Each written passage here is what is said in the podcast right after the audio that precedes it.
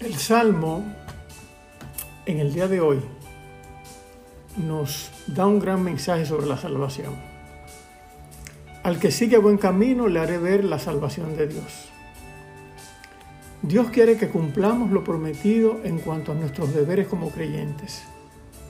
Pero cuando tenemos siempre en la boca la palabra prójimo y después actuamos contra él, en especial lo referente a la justicia, Dios no puede tolerar ni callar esto, sobre todo cuando se exhibe o exhibimos un culto esplendoroso.